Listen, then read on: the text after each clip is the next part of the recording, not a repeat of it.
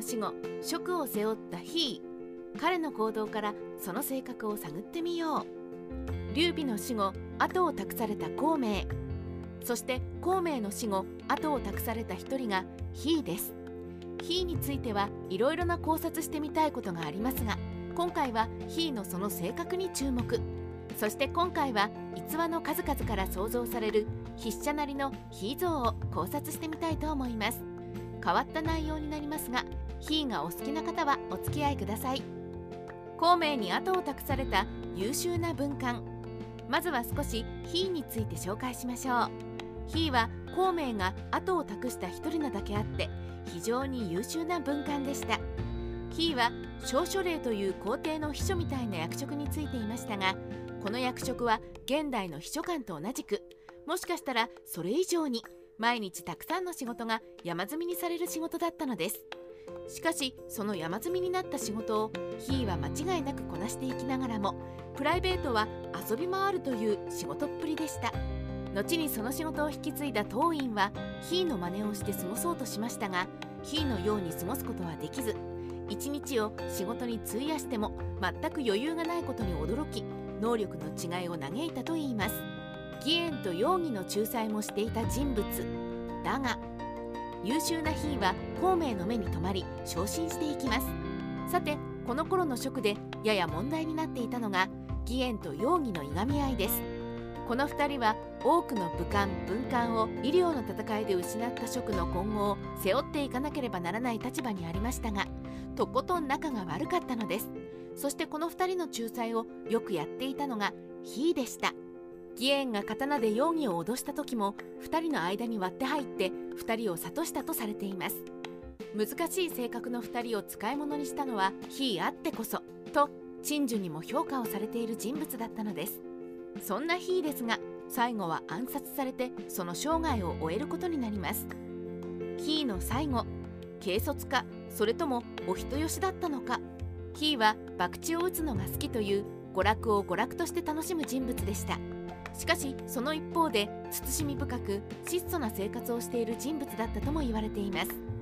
そんなヒーは人が良すぎる幸福者たちを信用しすぎるなという忠告を受けていたこともあってよくヒーの性格はお人よし優秀で性格の良い人という評価をされていることが多いです。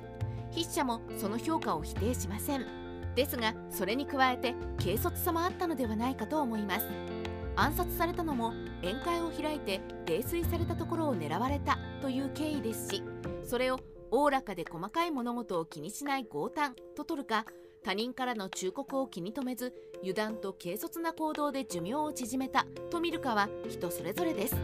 だけどヒーは優秀であったにもかかわらず最後に暗殺を許したというところがどうしても惜しいと感じさせてしまう人物だと思います。もっとずっと長生きして職を支えてほしかった。そんな思いを抱かずにはいられない人物だと思います。逸話の数々から想像されるヒー像そして最後に一つヒーがただ良い人でない逸話があります。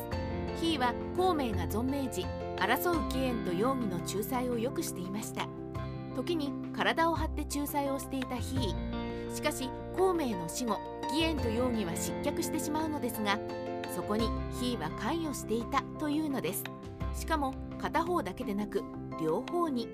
これに筆者は良い意味で腹の底の見えなさを感じます。これに関していろいろな意見や見方があるでしょうが筆者はここにヒーの魅力があると思っています。孔明が生きていた頃義援と容疑は孔明が北伐を続けるためにも必要な人材でした。だからこそヒーは時に体を張ってでも2人の仲裁を行いました。しかし孔明の死後2人はヒーにとってむしろいる方が手間がかかる人物にシフトしたのではないでしょうか。現在何をするべきかどう行動するべきかそれをしっかりと見据えている人物。そしてそれが変化した時に真っ先に行動できる。そんな切れ者であると感じるのです。いろいろな意味でもっと生きていてほしかった。そう思わずにはいられない。そんな人物像がヒーにはありますね。三国志ライター千の独り言。今回はヒーについていろいろと筆者なりの考察をしてみました。三国志演義ではあっさりと描かれているヒーは他の職の人物たちに比べるとまだまだ知名度が低いように感じます。しかし調べれば調べるほどにいろいろな魅力を秘めている人物でもあることが分かりました。